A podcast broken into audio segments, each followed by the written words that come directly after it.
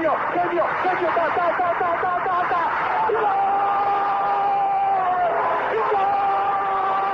Dennis Bergkamp, Dennis Bergkamp, Dennis Bergkamp neemt de bal aan. Dennis Bergkamp, Dennis Bergkamp, Dennis Bergkamp, Dennis Bergkamp, Dennis Bergkamp. Posse de bola para Portugal, vai Éder, vai Éder, vai Éder, vai Éder, chuta, chuta, chuta! Gol! Gol!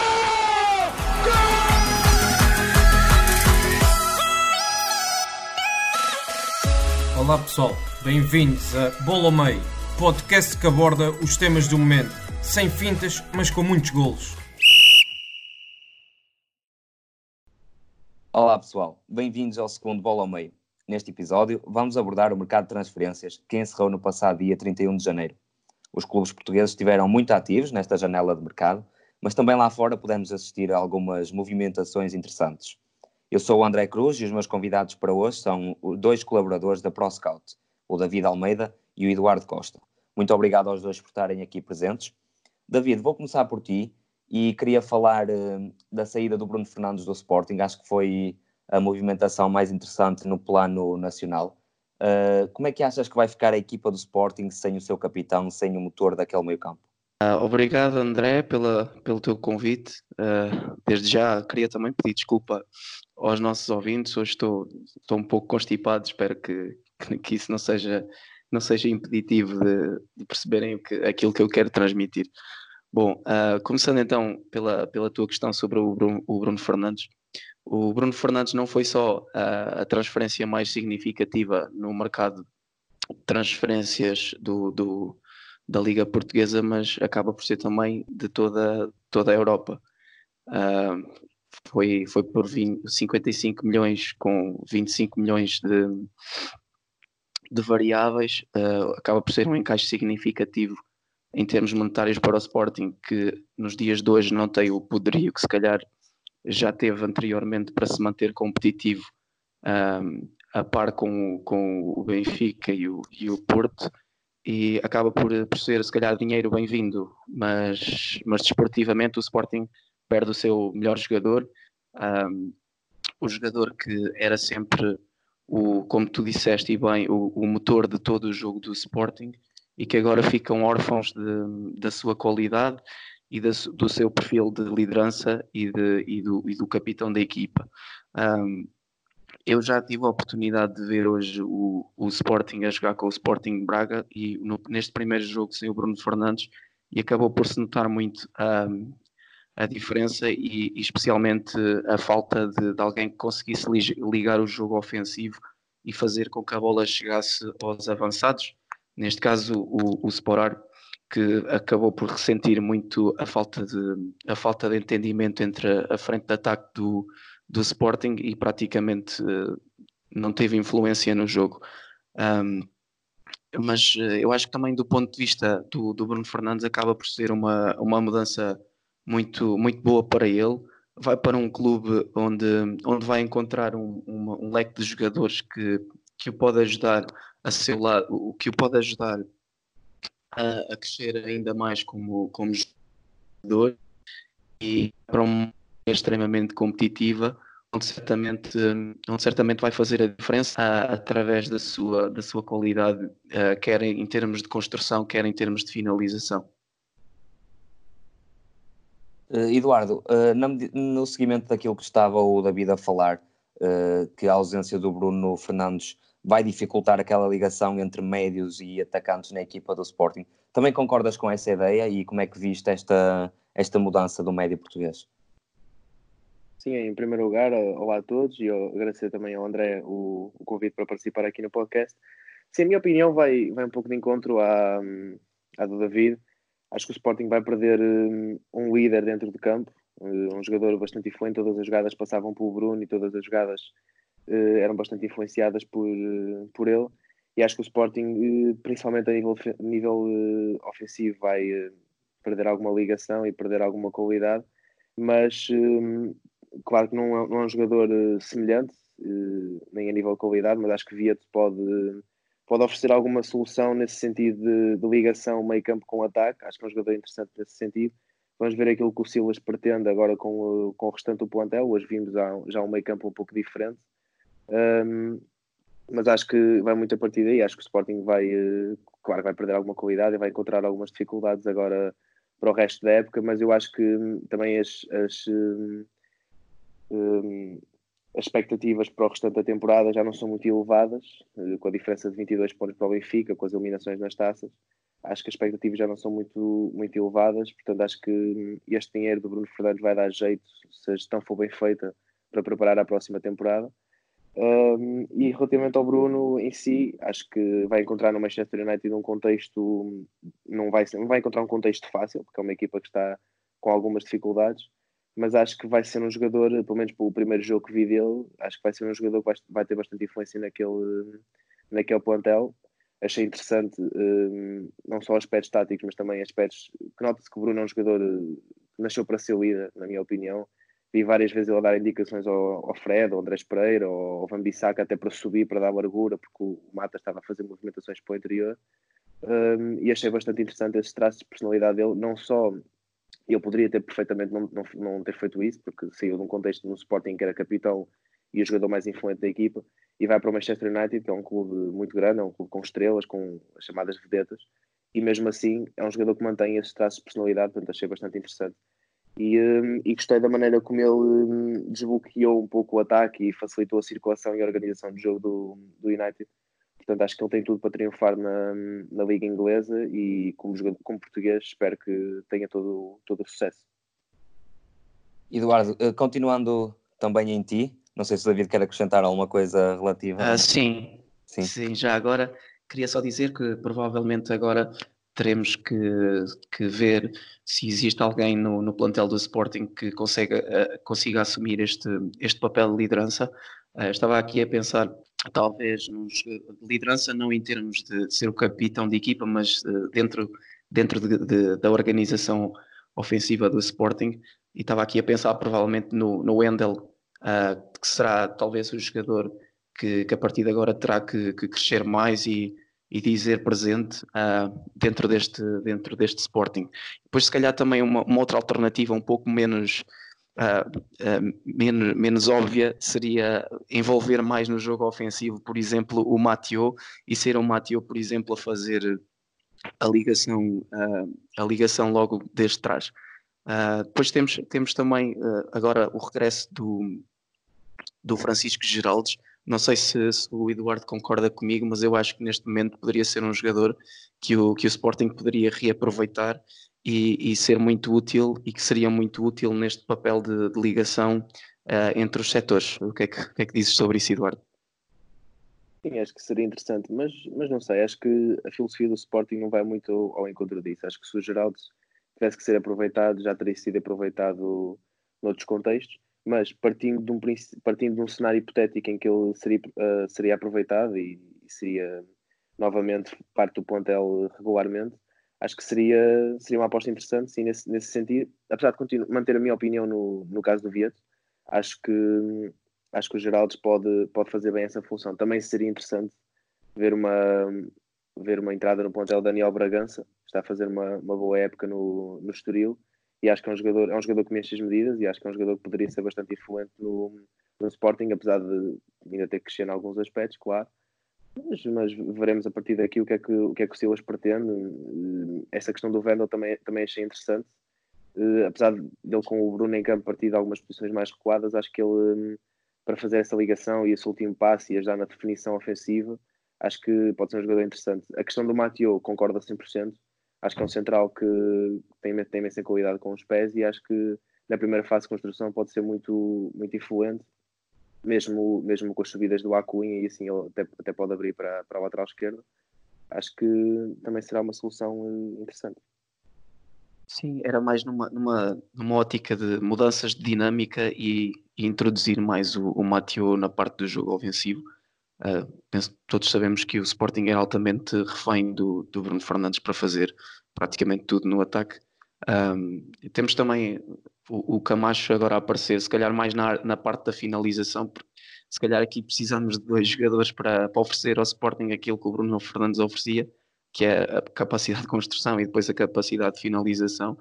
E se calhar o Rafael Camacho um, uh, com, com, os seus movimentos interiores e ele também tem um bom, uma boa capacidade de finalização e um bom remate de meia distância, uh, como, se pôde, como se pôde ver uh, no jogo contra, contra, o, contra o Benfica, penso que foi do, dos jogadores mais perigosos um, do lado do Sporting.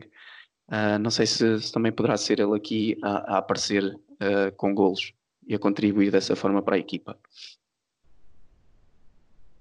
Estivemos aqui a falar então da saída do Bruno Fernandes, mas tivemos também uma contratação, uh, não digo de peso, mas de maior relevo na equipa do Sporting, que foi a, a entrada de Sporar, uh, que chegou para assumir a posição 9 e agora com a lesão de Luís Felipe vai ter de ser mesmo ele a assumir uh, aquela posição. Eduardo, achas que é a solução certa? Ele que tem bons números, bons registros no Slovan Bratislava? Sim, eh, o Sporá chega ao Sporting com 20 gols e 5 assistências na, no, na, antiga, na antiga equipa, 5 gols na Liga Europa, que é um contexto, um contexto interessante. Um, queria, antes de falar das características do jogador, falar do, dos valores apresentados. Se não me engano, o Sporting pagou 6 milhões por ele. Eh, é um jogador que está claramente inflacionado eh, devido à quantidade de gols que marcou, mas também, não, também é preciso analisar o contexto da, da equipa, um contexto que não é muito complicado. Claro que isto é sempre relativo dizer, mas é um contexto muito complicado. É um jogador que está inflacionado, tem um valor de mercado de 2 milhões e meio e o Sporting pagou 6 por ele. Para uma equipa que tem alguns problemas financeiros, é preciso fazer uh, os investimentos corretos. Portanto, é preciso tempo para ver se, se de facto separar vai ser a solução correta a nível de exibições, porque o Sporting pagou bem por ele. Mas é um jogador que eu, que eu acho interessante, é um jogador que tem uma alta capacidade de finalização, acho que faz movimentações interessantes eh, seja para a zona de finalização ou seja movimento, ou movimentações dentro da área. Eh, é um jogador bom tecnicamente e acho que, é uma acho que o Sporting precisava sem dúvida de um ponta de lança, mesmo com, com o Luís Felipe em condições de jogar. Acho que o Sporting precisava de mais um, de mais um avançado. É um jogador de características diferentes de, do Luís Felipe, é mais móvel e agora com a, com a lesão, como tu disseste, vai ser, vai ser a, a solução para o número 9.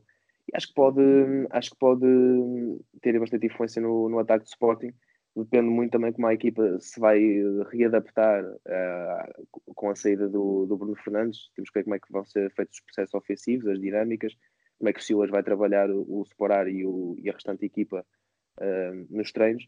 Mas acho que em condições normais, por aquilo que, que viveu, acho que é um jogador que pode, pode triunfar no, no Sporting. David, passamos agora também para, para a análise daquilo que foi o mercado no Benfica.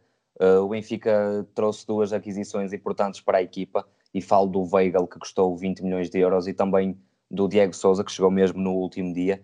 Uh, o que é que achas que podem trazer ao Benfica estes dois jogadores? Olha, o, o Weigl uh, já, já tivemos a oportunidade de ver a sua influência no, na, na construção do, na construção do, do Benfica e acho que é uma, uma contratação extremamente ambiciosa e uma movimentação muito inteligente no Benfica, uh, do Benfica no, neste, na abordagem deste mercado. Uh, apesar de ser uma, uma posição onde o Benfica até tinha uh, um leque de jogadores muito interessantes e se calhar aqueles que, que, possivelmente seriam os melhores médios defensivos do campeonato. Não sei se estou aqui a cometer alguma injustiça ao fazer esta declaração, mas com, com Gabriel e com, uh, e com Florentino, acho que o Benfica já estava muito bem, muito bem servido. Mas o Weigl é um jogador que traz coisas completamente diferentes de, desses dois jogadores.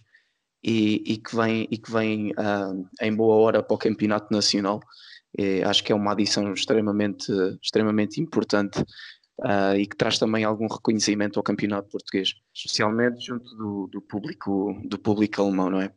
Pá, o Weigl é um jogador do, do, ponto de vista técnico é extraordinário. Acho que ele, ele faz este tipo de, de ligação, uh, de ligação entre, entre setores como ninguém cá em Portugal.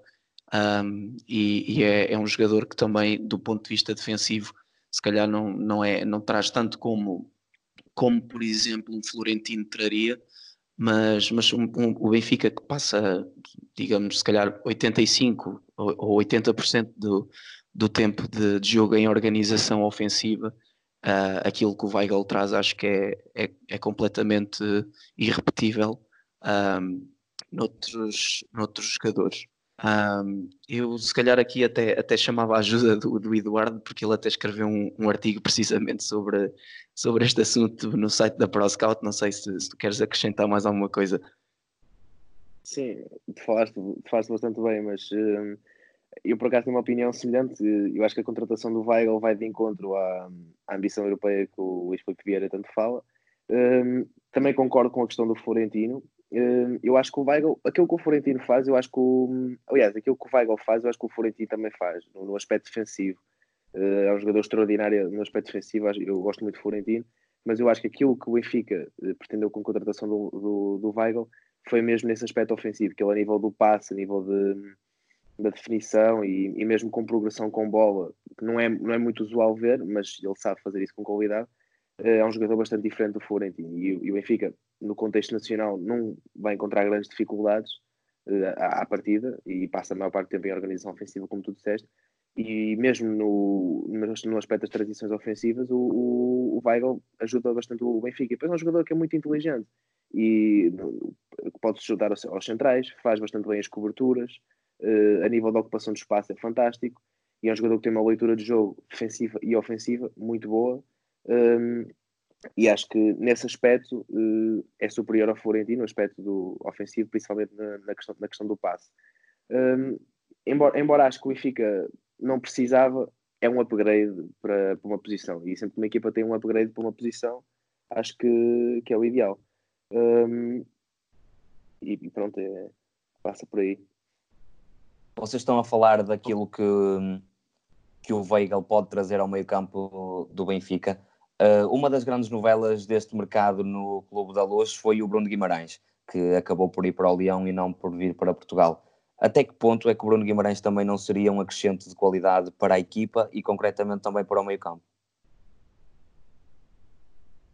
Sim, o, Guimarães seria também uh, uma contratação nesta ótica de, de um upgrade uh, para uma posição que até já, já está bastante com bastante qualidade no plantel, uh, mas trazia coisas que, que, que, se calhar mais nenhum outro médio era capaz de trazer, até pela porque o Bruno Guimarães, para além de ser muito bom no, no capítulo uh, do último passe e, de, e, da ligação na segunda fase de, de criação do jogo, um, era, é um jogador que, do ponto de vista defensivo, também, também se sacrifica bastante e, e traz também qualidade nesse aspecto, especialmente, especialmente em transições defensivas. Um, portanto, acho que, acho que o Benfica ia também fazer um esforço, um esforço considerável uh, do ponto de vista financeiro sobre sobre o Bruno Guimarães, seria, seria se calhar facilmente, uh, tirava facilmente retorno desta movimentação, provavelmente. Uh, acabou por não acontecer, o, o Lyon ganha também então um excelente jogador, mas acaba por ser, se calhar era um capricho uh, por parte do Benfica ter o Bruno Guimarães e, e, portanto se calhar Uh, a falta que ele faz não, não, seria assim tanta quanto essa, até porque temos um, um Tarabt que tem vindo em crescendo uh, nessa posição de, de médio centro mais encarregue de, da parte ofensiva do jogo, não sei, não sei se podemos dizer isto desta forma, mas, mas uh, seria, seria sempre mais na ótica de, de, um capricho e também aqui aproveitar se calhar alguma uma oportunidade de negócio única, porque não sei se não sei se o, o Bruno Guimarães uh, se, se fosse se fosse se calhar num outro clube brasileiro um, seria, seria vendido por uh, se calhar pelo dobro, uh, mas sendo um clube de, de, de, uma dimensão mais reduzida como o Atlético Paranaense, seria também numa ótica do, de uma movimentação e de uma oportunidade de negócio nesse aspecto. Um jogador que, que iria acrescentar, sim, mas que acaba por não ser o fim do mundo. Uh, o Benfica não ter conseguido contratar o jogador. Um, sobre o Diego Souza, também tinhas perguntado sobre isso. Pá, o Diego Souza acaba por ser, eh, acaba por ser um terceiro avançado uh, para a posição de ponta de lança mais, mais uh, na conjetura dessa palavra, um jogador que, que vai buscar muita profundidade, muito forte dentro da área, com grandes recursos de, na finalização, onde, onde o que vai trazer mais ao Benfica é a capacidade de, de jogo aéreo. Acho que mais nenhum dos outros dois avançados tem, essa, tem a mesma capacidade que o Diogo pode trazer, o, o Diego, desculpem, uh, até porque penso que a maior lacuna do Carlos Vinícius é precisamente essa. Eu acho que ele uh, no cabeceamento não, não tem um gesto técnico uh, limpo, não é muito, não é muito aprimorado nessa, nessa faceta do seu jogo. O Seferovic... David, se me é, permites, sim. Uh, eu lembro-me de há pouco tempo ler uma entrevista que jogo que foi de um dos primeiros treinadores dele cá em Portugal e que de facto ele dizia que o maior problema do Carlos Vinícius era mesmo o, o cabeceamento. Sim, sim, nota-se que ele, ele tem alguma dificuldade em coordenar a impulsão com o gesto técnico do cabeceamento em si, é algo que certamente está a ser trabalhado nos treinos, uh, mas que, que acaba por se calhar ser, ser neste momento insuficiente Uh, e pode, podem haver jogos em que o Carlos Vinícius pode falhar um movimento desses que o Diego certamente poderia, poderia uh, realizar o, o golo. Um, mas basicamente o, Diego vai trazer muito isso, vai trazer grande capacidade de finalização dentro da área, traz, traz centímetros também, é mais um ponta de lança possante, também um pouco à, à semelhança do Carlos Vinícius e do, e do próprio Seferovic e que, e que naqueles jogos mais apertados será certamente mais uma arma que, que Bruno Lage terá à sua disposição para, para desmontar uh, organizações defensivas. Eduardo, uh, Sim, além eu... de. Sim, podes, podes comentar. Desculpa. Uh, sim, eu, eu, um, o que eu queria acrescentar era que, apesar de achar que o Diego tem umas pronto, tem características diferentes do Seferovic e do, e do Carlos Vinícius, acho que é um jogador que, aliás, queria dizer que acho que o Benfica está hum, a estruturar o plantel de uma forma de ter soluções para diferentes contextos e para diferentes para aquilo que o jogo pede. Uh, nós vimos, por exemplo, o Benfica contra o Passos, deu a bola ao Passos e apostou mais em jogar em transição. Neste último jogo, sentou o Tarab e jogou com. sentou o Gabriel para jogar com o Tarab e o Tarab foi bastante influente no, nos processos ofensivos e no processo de criação. Portanto, acho que o Benfica está a planear um pouco isso, que é ter, um, ter jogadores diferentes, características diferentes, e encaixá-los mediante aquilo que vários, o jogo em si peça. Uh, e de jogo para jogo isso pode variar, e acho que o Diego vai trazer exatamente isso, porque há jogos mais apertados, há jogos em que o Benfica até tem a maior parte da, da porcentagem de posse de bola, tem, uh, está sempre em organização ofensiva, sempre a empurrar a outra equipa contra as cordas, digamos assim, e um avançado como o Diego pode ser muito, muito importante e trazer coisas que nem o Seferovic nem o, o Vinícius trazem, que é, na minha opinião, a, forte presença da área, a, a, mais capacidade de finalização, talvez, um bom ataque ao espaço e, claro, como, como, como o David falou aí bem, o jogo aéreo e o poderio físico.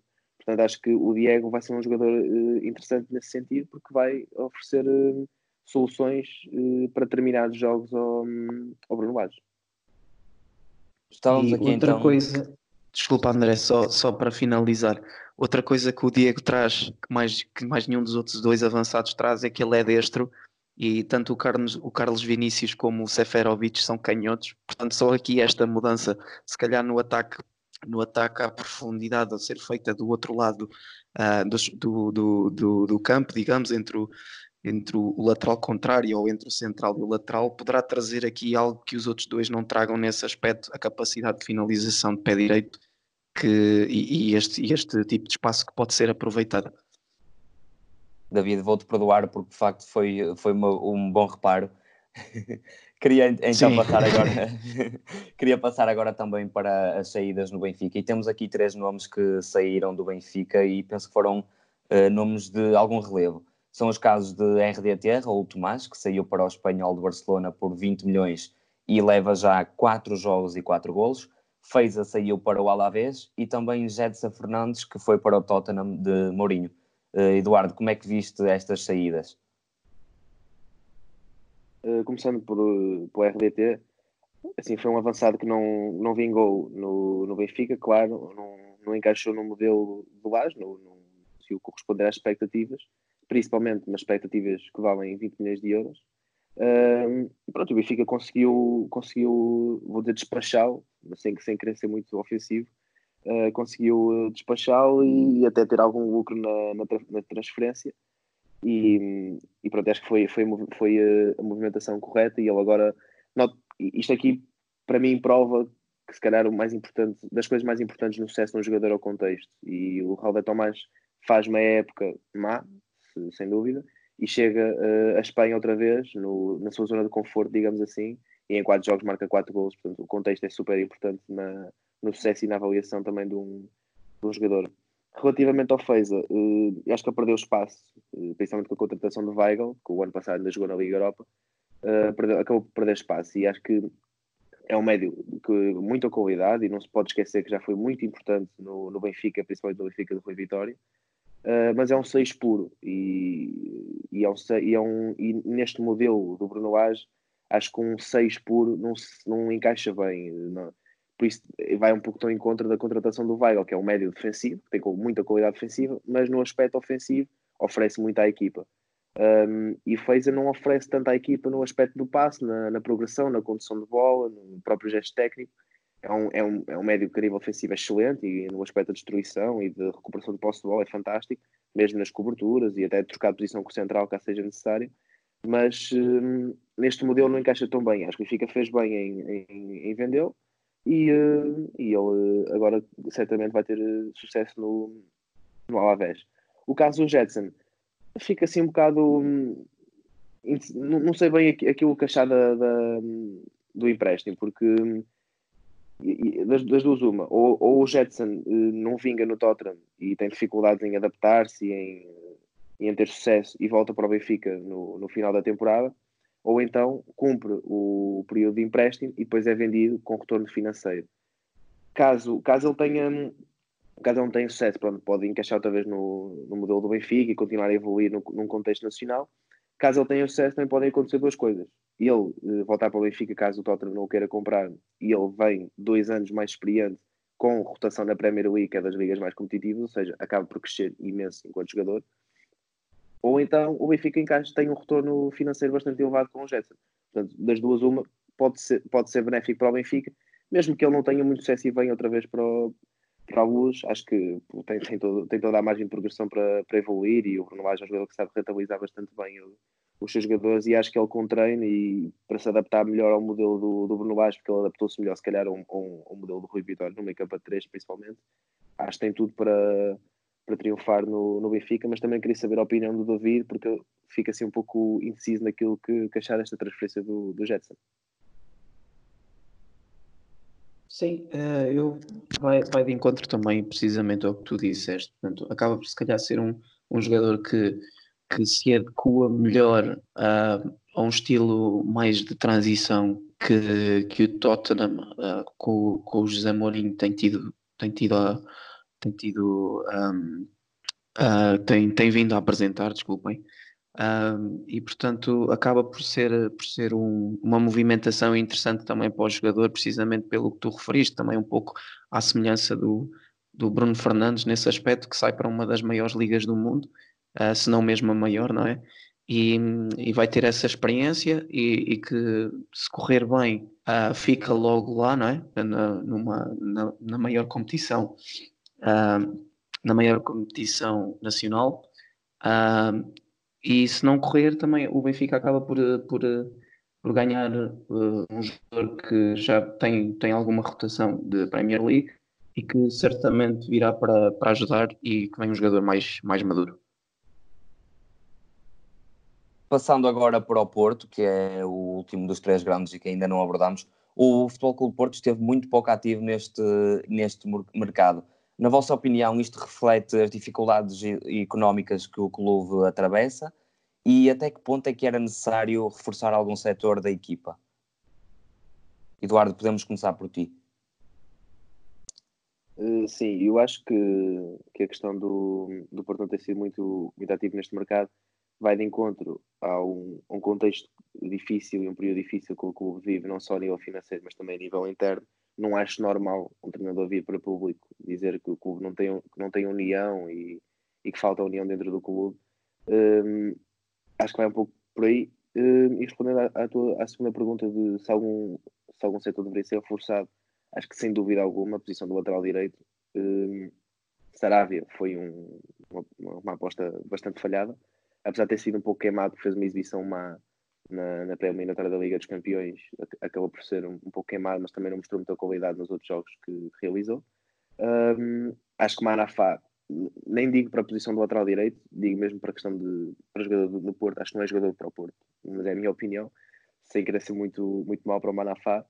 Um, e em relação ao Corona, acaba por São Paulo dois bicos, porque o Corona, pronto, apesar de me surpreender a nível ofensivo, não é um, não tem as qualidades ofensivas de um lateral direito, por assim dizer. Mas hum, acho que até faz relativamente bem a posição, mas perde-se a nível ofensivo, eh, jogando com o Corona a lateral direito, porque não é tão influente quando joga a extremo, não expõe tanto a criatividade e as movimentações e a liberdade ofensiva quando, quando joga a extremo. Portanto, não acho que seja a melhor solução. Acho que o Porto, sem dúvida, deveria reforçar a posição do lateral direito, porque não está, apesar de estar a 7 pontos do Benfica, é perfeitamente recuperável, uh, ainda tem o contexto da Liga Europa uh, e, e, a Taça de Portugal, claro, uh, é perfeitamente recuperável esta diferença para o Benfica, portanto acho que reforçar a posição do lateral direito seria absolutamente essencial. Depois aspectos, se calhar, mais pequenos, por exemplo, eu acho que a nível de defesa, defesas centrais, acho que o Diogo Leite cumpre com, e o Mbemba cumprem com, com qualidade a posição. Talvez arranjar uma alternativa para Alex Teles, não só para preparar uma eventual saída pode ser esta época, pode ser na próxima, nunca se sabe, mas também para dar algum descanso ao Alex Telles, porque a posição do lateral esquerdo está um pouco debilitada, digamos assim, em termos de soluções. Um, para o meio campo, não vejo assim muita coisa que o Porto pudesse acrescentar, com, com Danilo, Uribe, Otávio, um, o próprio Romário Baró, agora o Vitinha tem, tem entrado e, e, mostrou, mostrou bastante qualidade. Para a frente de ataque, os, os, avançados que o Porto tem vão de encontrar aquilo que o Sérgio quer e aquilo que o Sérgio gosta. O Zé Luís não tem sido muita aposta, gostava de ver como é que ele anda a treinar, porque deve ser essa a justificação para ele não jogar. O Tiquinho agora tem estado, tem estado bastante bem, claro, e é, e é importante basta ver o contexto que é aquilo que o Sérgio pede ao Tiquinho ele faz bem, não lhe vai pedir para se calhar fazer aquilo que o Marega faz, ou nem lhe vai pedir para recuar muito e participar no processo de construção, por exemplo, uh, pede-lhe aquilo que ele sabe fazer e de facto ele faz isso com qualidade e, e tem marcado os gols que tem marcado relativamente ao Marega, pode fazer um jogo bom a nível das movimentações, como pode fazer um jogo mau pelas dificuldades técnicas que tem. Não acho que seja também avançado para o Porto, mas vai, vai, vai de encontrar as ideias do treinador e é, é aquilo que o, que o Sérgio quer, quer para os seus processos ofensivos. Nesse sentido, acho, acho que até o podia rentabilizar melhor, como já rentabilizou, mas, mas pronto, é um, treinador, é um jogador que o, que o Sérgio gosta, portanto acho que não, não há por onde mexer muito por aí ainda há o Bacar que tem os problemas das lesões, ainda há Fábio Silva que apesar de jovem, sempre que entra eu gosto de o ver. Um, para a posição de extremo, pronto, há a Corona, há o Luís Dias, há a Nakajima, portanto acho que o Porto nesse aspecto está bem servido. Seria aspectos pormenores mais pequenos, como isso do, do avançado, do lateral esquerdo, mas acho que sem dúvida que a posição do lateral direito seria absolutamente essencial reforçar. Não sei se o David partilha da minha opinião ou não. Sim, eu sobre este assunto pouco mais tenho a acrescentar. Tenho só talvez a dizer que se calhar o Porto também está aqui a mudar um pouco um, a sua posição no, uh, em termos de formação do, do, do, plantel. Se calhar está a recorrer mais uh, a jogadores um, vindos da, da sua formação e temos uh, o Porto não, não foi buscar nenhum reforço lá fora, mas foi buscar, por exemplo, o Vitor Ferreira, ou o Vitinha, uh, à equipa B e que já tem entrado e tem mostrado bastante qualidade. Seria certamente interessante ver um lateral direito. Eu, eu por acaso concordo, uh, concordo com que o Manafá, ele, ele, ele é um jogador para o modelo do Porto, mas se calhar não é o melhor jogador que o Porto conseguiria encontrar para este mesmo modelo. Mas, mas acaba por ser um jogador que, que contribui uh, dentro, da, dentro das suas características. Uh, Gostaria também de ver, se calhar, o, o Tomás Esteves a aparecer ainda até ao fim da época, só para perceber uh, se, se, realmente já, está, já estaria pronto para atuar a este nível. Mas é como tu disseste, acaba por ser, acaba por ser um, um mercado um pouco parado, fruto um pouco da, da conjetura financeira em que o futebol, do, o futebol Clube do Porto se encontra. Mas se calhar é o momento para dar palco também aos, aos jovens da formação que têm bastante qualidade ainda muito recentemente venceram a, a Youth League, como todos, como todos nos lembramos, um, e portanto uh, são tempos são tempos que se calhar financeiramente difíceis, mas que poderão trazer oportunidades uh, para esse tipo de jogador aparecer. Bom, uh, terminamos então esta parte dos três grandes e podemos passar para outros clubes. Uh, e eu lembro que no dia 31 o jornal O Jogo fazia capa com uh, duas vendas de dois clubes minhotos e a capa era mesmo jackpot no Minho e foi isso que se viu no Sporting Clube Braga e no Vitória Sport Clube com a venda de Trincão para o Barcelona e também a venda de Tapsova para o Bayer Leverkusen. Uh, David, como é que viste estas, estas vendas e de que forma é que também os clubes podem investir este dinheiro de forma a melhorar o plantel e também a competitividade dos outros clubes na Liga Portuguesa? Uh, certo, olha, para já acho que foi vendas estratosféricas para o nível do, do Braga e do, e do Vitória. Uh, e também é uma boa prova que, que, realmente vale apostar no scouting. O Trincão, sim, também acaba por ser do scouting, mas neste caso da formação, visto que que o jogador foi para o Braga, salvo erro, em 2015. Uh, mas o, o TAP Salva realmente foi, foi uma, uma compra muito inteligente por parte do Vitória. Foram contratá-lo a Leixões, depois uh, entra no contexto de equipa B e uh, depois de fazer a pré-época deu realmente muito boas indicações e agarrou posição com unhas e dentes. E realmente notou-se que era um jogador diferenciado. Uh, com, com enorme potencial e vai agora para um, para um campeonato muito competitivo como é o campeonato alemão e, e, o, e o Vitória acaba por ter um encaixe uh, muito, muito interessante, se calhar é, é, é, o orçamento de uma época logo num, só num jogador e que realmente agora o, o, o objetivo será certamente arranjar mais tapsobas daqui em diante, contratar jogadores uh, ainda enquanto júniores ou ali no primeiro ano de séniores, uh, acabar por, por maturar o, o, seu, o, seu, o seu futebol na, na equipa B, depois entrar na equipa, na equipa A e valorizar. E penso que é, que é um modelo que, que tem que ser adaptado a, por todos os clubes da liga, apostar no, no scouting, apostar na, na contratação de jovens talentos e na formação e depois um, se calhar utilizá-los num contexto um pouco mais, mais inferior, como por exemplo o Campeonato de Portugal ou ou a própria segunda liga e depois acabar por rentabilizar isso uh, na equipa A e trazer, trazer retorno desportivo e financeiro. Portanto, e, e sobre, o, sobre, o, sobre o Trincão, pronto, acaba também por ser fruto, o, o, Barcelona pagou claramente pelo potencial, porque na minha, na minha opinião o Trincão uh, atualmente os 30 milhões se calhar é, é, é puxar um bocadinho, mas uh, dizem também as más línguas que não foram os 30, 30 milhões, mas foram 20 por causa do negócio do, do Abel Ruiz. Uh, mas uh, também faz parte nesta, nesta giga joga entre clubes, mas o Barcelona fica com um jogador de, de extremo potencial. Uh, acho que ainda não vai ter, acho que ainda não tem qualidade para atuar regularmente na equipa principal do Barcelona, portanto, para o ano será sempre um ano de transição, se calhar poderá vir a ser emprestado, uh, quem sabe até à própria liga, aqui na à própria liga portuguesa, e continuar a crescer e depois uh, entrar mais tarde na, na, na, alta roda do Barcelona e, e, aí sim ser, ser opção regular e, e acaba por ser também um, uma, uma boa mudança para ele, vai para um dos maiores clubes do mundo, não é? E certamente que ele, que ele vai trabalhar muito para, para lá chegar. Eduardo, pedia também para comentares estes dois negócios e queria só dizer ao David, o Trincão chegou ao Braga em 2011. Um, sim, eu, eu concordo com, com, com o que o David disse e acho que defini estas duas transferências como saiu mesmo jackpot, tanto no Braga como no Vitória, sem dúvida. Acho que hum, a questão do Trincão é vai ser difícil ele encaixar logo no, no Barcelona, mas temos que ver que vai depender muito daquilo que pode acontecer em Espanha, porque o Soares teve agora teve esta lesão, não se sabe se vai sair ou não, e ele próprio já disse que estava um bocado difícil acompanhar este ritmo e esta competitividade toda, não sabe se vai sair ou não. Depois há Griezmann para fazer essa função de ponta de lança, há Griezmann também para fazer essa função de extremo e Messi indiscutível, sem dúvida. Uh, mas nós vemos jogadores, começámos a ver no início da época Carlos Pérez, que agora saiu para a Roma, a ganhar espaço, começámos a ver Ansu Fati cada vez a ganhar mais espaço, hoje até, até marcou, esse, marcou sim. Um, portanto, começamos a ver jogadores jovens uh, a ganhar espaço e vemos o próprio Ricky Puig.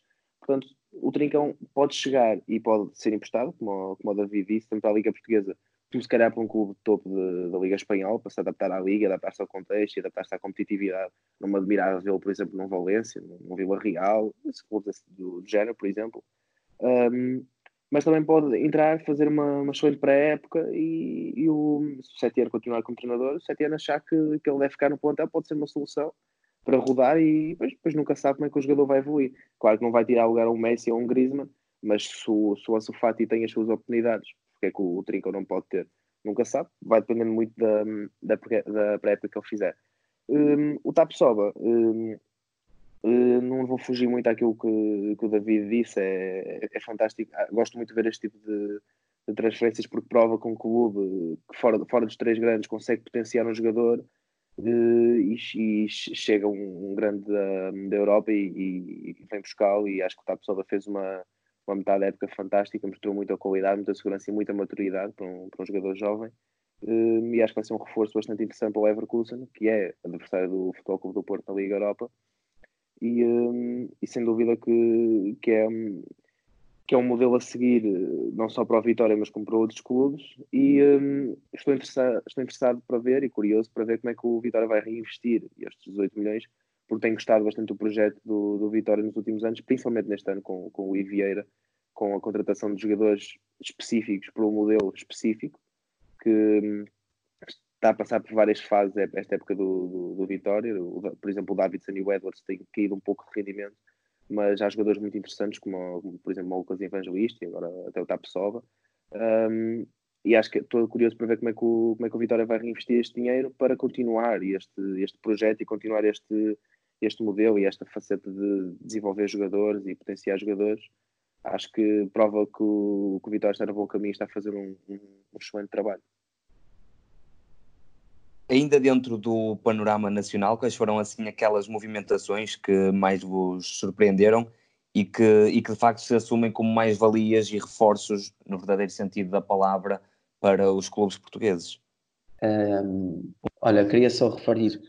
Passos de Ferreira teve movimentações muito interessantes, uh, adições como o Steven Eustáquio, o Adriano Castanheira, foram, foram realmente boas contratações e já têm tido bons resultados após, após, o, após a sua contratação.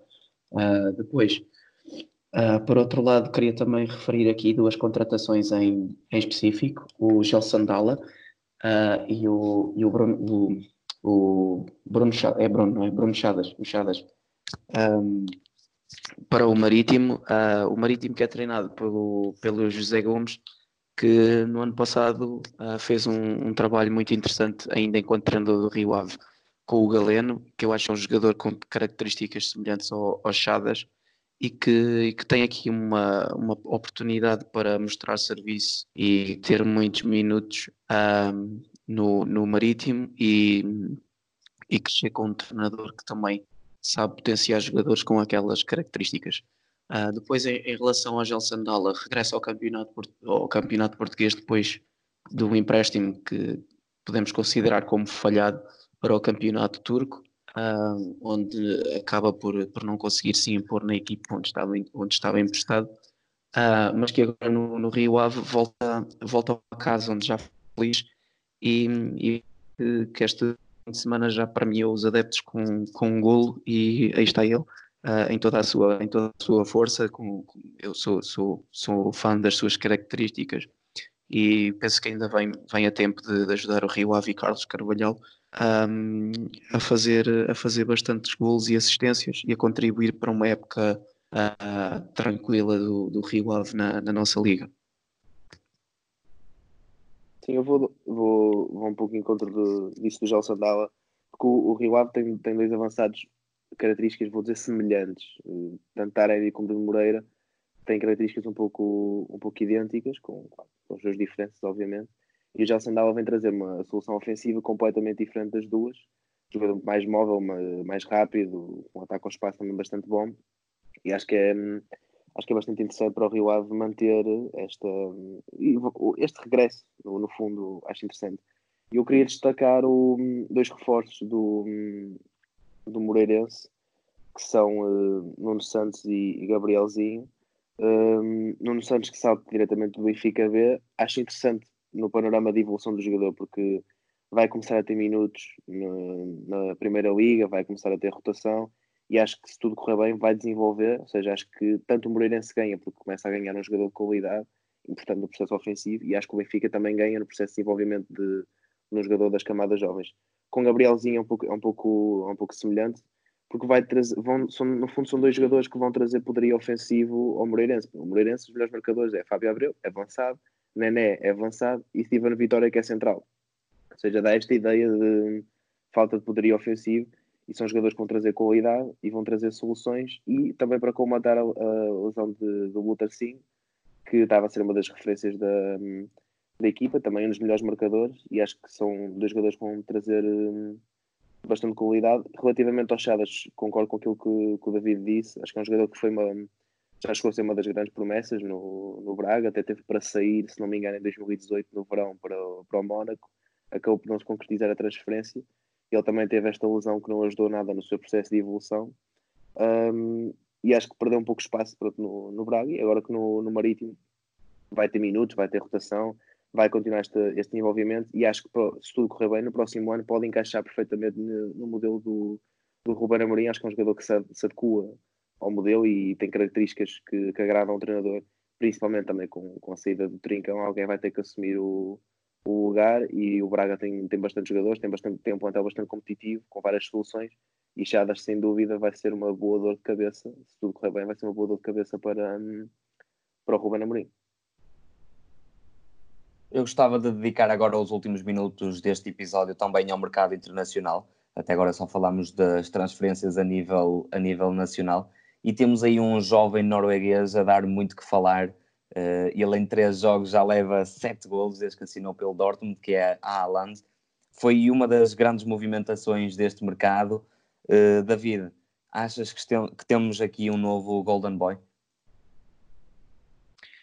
Uh, sim, o Haaland tem uma, uma capacidade de finalização ao alcance de muitos poucos, quer pela sua estatura física, ele é muito forte, facilmente ganha duelos aos, às defesas que, que enfrenta, mas depois tem uma capacidade de movimentação e um entendimento do, das, do, do, jogo dentro da área que, que também é fora de série, uh, especialmente tendo em conta ainda a sua, a sua idade.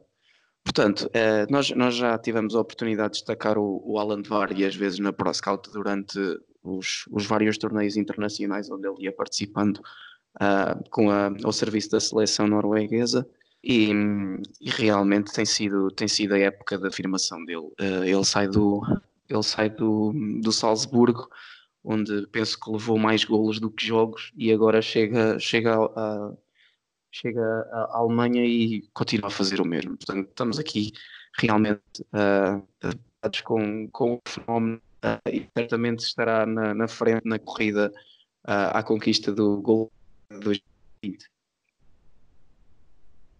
Eduardo, o que te, o que te apraz dizer sobre, sobre este jovem que parece já ter conquistado o, o mundo do futebol? O David já, já disse grande parte das coisas, já o analisou até a nível tático. Um, eu, eu, quando, quando o Alan um, saiu para, para o Dortmund, assim, eu, uh, claro, acho um jogador incrível, acho um jogador fantástico, super maduro para a idade que tem. Nunca, não lhe quero retirar nenhuma da, das qualidades, nenhum dos méritos mas apesar de ter brilhado imenso na, na Liga dos Campeões, o contexto na, no Salzburgo não é um contexto igual ao, ao, da Bundesliga, nem as expectativas da Liga dos Campeões de Salzburgo são iguais às expectativas da Liga dos Campeões do, do Dortmund. Portanto, achei que, aquilo que eu, a primeira coisa que eu pensei foi: ok, é um grande jogador, vai para um contexto difícil, vai para um contexto diferente, é capaz de começar a entrar, marcar um gol aqui, um gol ali, e com o passar do tempo, talvez afirmar-se. Nunca pensei que ele fosse chegar e afirmar-se da maneira como afirmou marcar os gols que marcou, jogar da maneira que tem jogado. Estou completamente surpreendido, não pela qualidade do jogador, porque já, já sabia que ele tinha, mas pela maneira como se adaptou ao contexto, como se adaptou aos colegas de equipa, como se adaptou à liga, à intensidade, tudo. Estou, estou completamente surpreendido. E acho que o Dortmund foi a equipa que ganhou eh, este mercado de inverno, na minha opinião, porque por 20 milhões, ok, fora aquelas questões do, dos agentes, etc uh, por 20 milhões foi buscar um jogador incrível, uh, um jogador que certamente vai continuar assim, vai valorizar imenso no futuro a nível financeiro, Um, e para mim reforça aquilo a, a maior lacuna do plantel, porque Paco Alcácer este ano não tem tido tanto espaço como teve no, nos últimos anos, apesar de eu achar um jogador bastante interessante e quando, quando jogava gostava de o ver a jogar. E que saiu o, agora para o Vila Real. Exatamente, exatamente. O Dortmund eh, jogava com o Mário Götze, o, o próprio Royce ali a número 9 e nunca achei que fosse uma grande solução para uma equipa desse, deste calibre. E, agora com o Haaland a equipa sai completamente reforçada, acho que pode uh, atacar ainda mais a, Bundesliga, que o Bayern agora já saltou para a liderança a ultrapassar o, o Leipzig. O Dortmund, apesar de estar com um pouco, uma diferença pontual curta, agora não sei exatamente qual é, mas uh, ainda tem capacidade certamente para, para lutar pelo título. E na Liga dos Campeões isto aumenta a, a, possibilidade, aliás, aumenta as expectativas que eles têm na, na Liga dos Campeões, porque é um reforço que, que traz gols e traz, uh, traz medo aos adversários, uh, digamos assim. Eh, continuando também a, a falar de, de, jovens e também em gestão de carreira e escolha de clubes, há aqui duas transferências que me surpreenderam precisamente pela escolha dos clubes do, por parte dos jogadores. Foram os casos de Dani Olmo, que foi muito associado também ao futebol português, e também de Sanderberg, um médio norueguês muito cobiçado pelos tubarões europeus, que acabou por assinar pelo Sheffield United. Uh, não, não sei o que é que podem dizer sobre os jogadores e também como é que encaram estas escolhas dos mesmos, isto visto que tinham grandes clubes europeus atrás deles. Eu começando pelo, pelo Dani Olmo, acho que hum, tanto o Dani Olmo como o Sander Beres, acho, acho, acho, acho interessante porque eles hum, às vezes nós vemos jogadores que dão, querem logo dar o salto e passar logo para, os, para, o topo da Europa e encontram dificuldades em adaptar-se. Não são todos, mas às vezes eh, há casos assim. E acho que o Dani Olmo teve. Acho que isto vai ser basicamente uma plataforma para o Dani Olmo dar, dar, dar o salto, sem dúvida, porque foi cobiçado até, até muito pelo Barcelona. Um, e acho que ele vai. Primeiro, acho que vai, vai encontrar um contexto favorável. Vai ter, vai ter espaço, vai ter uh, tempo de progressão, uh, vai ter tempo de jogo no, no, no Leipzig. É um jogador que se enquadra no modelo do, do Nagelsmann e acho que, acho que tem, tem tudo para, para triunfar no, no Leipzig. Acho que tem. Um, tem bastante qualidade porque se encaixa mesmo nesse, nesse modelo, nesse modelo do, do Leipzig. Relativamente ao Sander Berge, é um jogador interessante, tinha até recentemente falava-se no, no interesse do Manchester United. Até, até, é um jogador que me, que, me, que me, surpreende, é um jogador que é pronto, forte fisicamente, obviamente, tem boa qualidade de passe, mas é um jogador que é rápido e tem boa qualidade técnica para, para um jogador do seu tamanho. É um jogador que até progride bem com bola. Uh, aquilo que eu acho da transferência para o, para o Sheffield são, são 20, se não me engano, 21 milhões ou 21 milhões e meio. Um, acho que hum, aquilo que ele quis em, em ir para o Sheffield é exatamente isso: é adaptar-se à, à, Premier League ou adaptar-se a uma liga de topo e à, e à intensidade e à competitividade de uma liga de topo antes de dar o salto. Ele só tem 21 anos. Poderia acontecer, como não poderia acontecer, é sempre relativo, mas poderia acontecer ele chegar ao Manchester United, por exemplo, que é um contexto difícil, porque é, um, e ter dificuldades de adaptação e se calhar ter que dar um passo atrás para depois conseguir. Conseguir eh, chegar a, aos níveis que, que, as pessoas o estão a colocar. E às vezes mais vale dar, dar esse passo atrás e para depois dar dois à frente do que estar a querer dar um passo maior que a perna. Portanto, acho que tanto o, o, Sander Beres como o, como o Dani Olmo fizeram dois, duas boas opções a nível de, gestão de carreira. Na minha opinião, é, claro que é, é, sempre muito relativo, mas acho que foi bem pensado por, por os dois jogadores. Mas acho que o David também deve ter a sua, a sua opinião. Sim, eu concordo na grande maioria com o que tu disseste. Uh, esta questão do Sander Berges faz-me lembrar muito a transferência do Tillman quando sai do Mónaco para, para o Leicester, uh, que era um jogador que também estava cobiçado por, uh, pelos grandes clubes de Inglaterra, mas preferiu escolheu um clube que lhe daria com, condições de ser, de ser titular e de crescer e de ter paciência no, no seu processo de, de crescimento e maturação como, como jogador e agora está aí ao mais alto nível e provavelmente esse salto está quase a acontecer uh, para um desses grandes tubarões que, que lutam por, todas a, por ganhar todas as competições europeias. Depois, uh, em relação, penso que era o Olmo, certo? O outro jogador que estavam a comentar. Exatamente. Exato, ok. Sobre, sobre o Olmo, eu também acho que é uma movimentação muito interessante e muito inteligente por parte dele. Ele que, que chegou também, para além de estar a ser associado ao, ao Benfica e que também seria uma, uma, uma mudança muito interessante para ele. Uh, vinha, vinha para, um, para um contexto um pouco mais competitivo do que a, a Liga, a Liga Croata e, e certamente uh, teria espaço e, e, haveria essa, essa paciência para, para, dar, para dar espaço a esse jogador para crescer. Uh, acaba por ir para um clube como o Leipzig, que tem sido um dos clubes provavelmente que mais aposta neste tipo de, de movimentação no mercado, a comprar jogadores uh, com muita qualidade com, e jovens ainda, e depois dar-lhes dar as condições necessárias para se desenvolverem e, e depois lucrar bastante com isso. Portanto, acho que acho que ele vai rapidamente se encaixar na equipa do Nagelsmann e será certamente um dos jogadores que, que vamos ter que vamos ouvir, que vamos ter, a, vamos ter ter em conta e que vamos ouvir muito sobre, sobre ele e certamente estará também à porta aí do, do Europeu de 2020 um, caso consiga caso consiga uh, uh, chegar às expectativas que toda a gente tem sobre ele.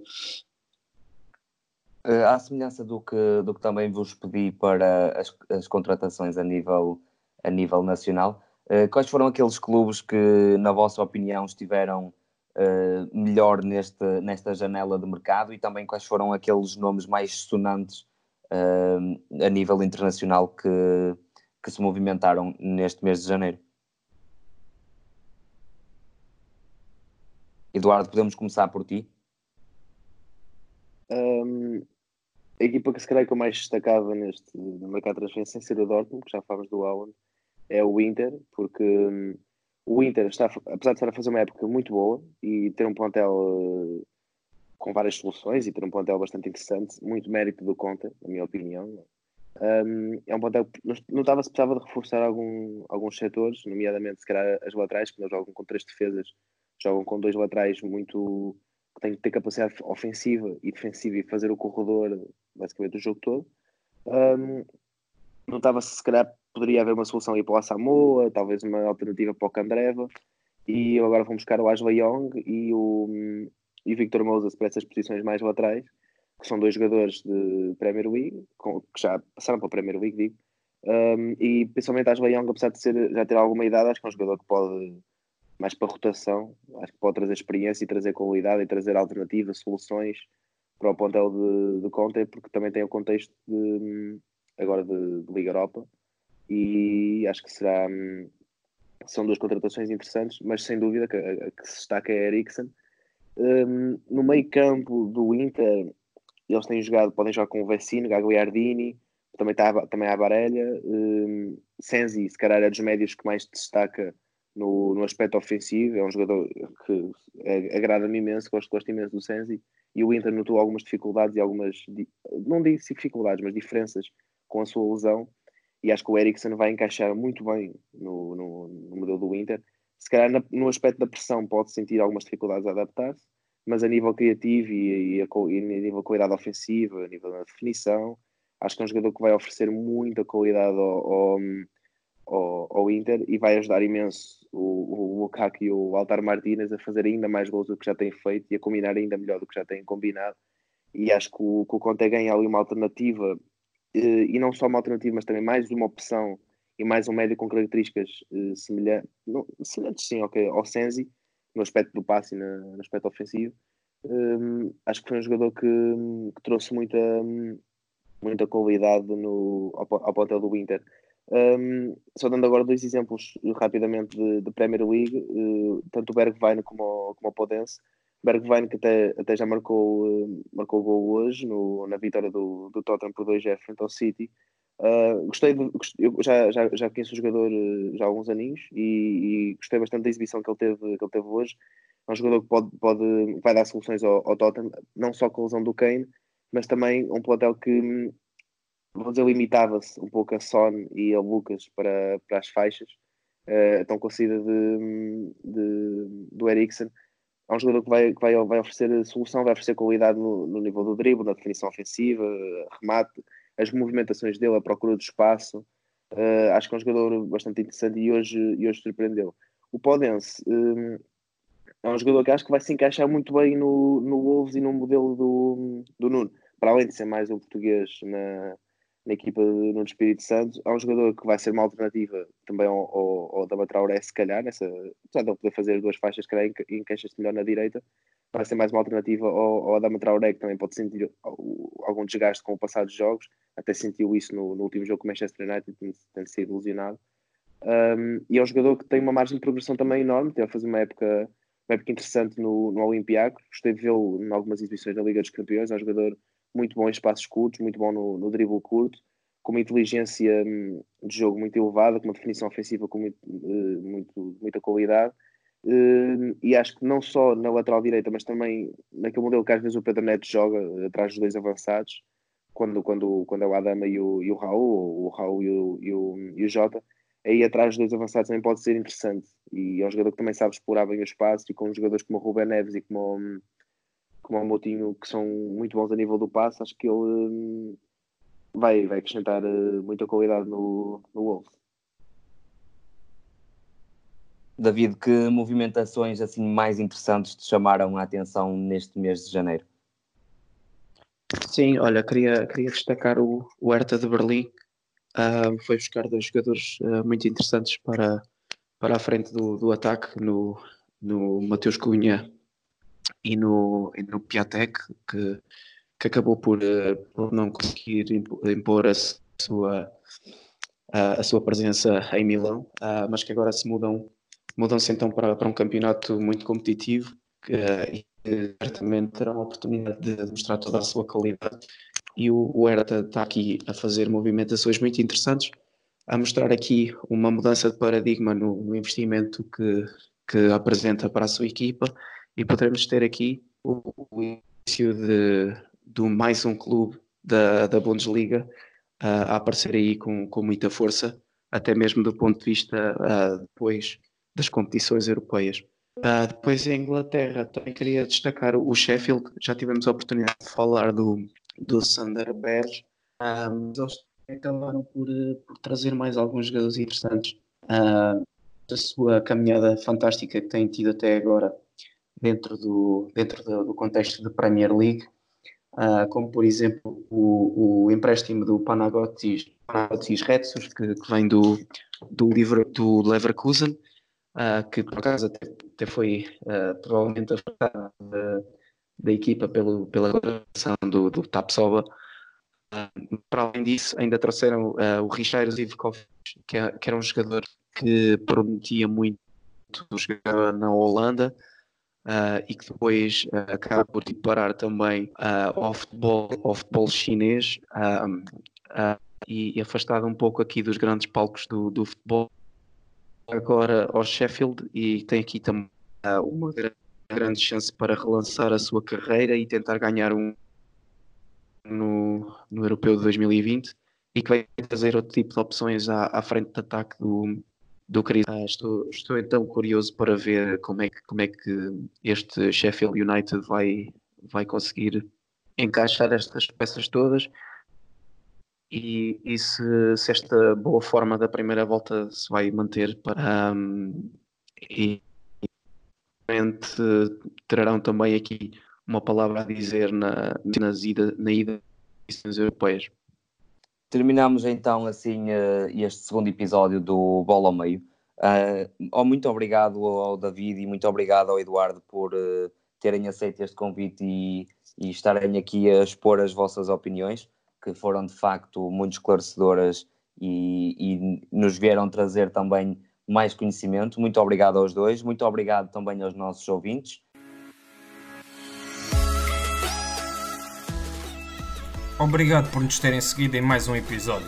Sigam a ProScout nas redes sociais em Facebook, Twitter, Instagram, YouTube e principalmente no nosso site em www.proscout.pt. Até à próxima!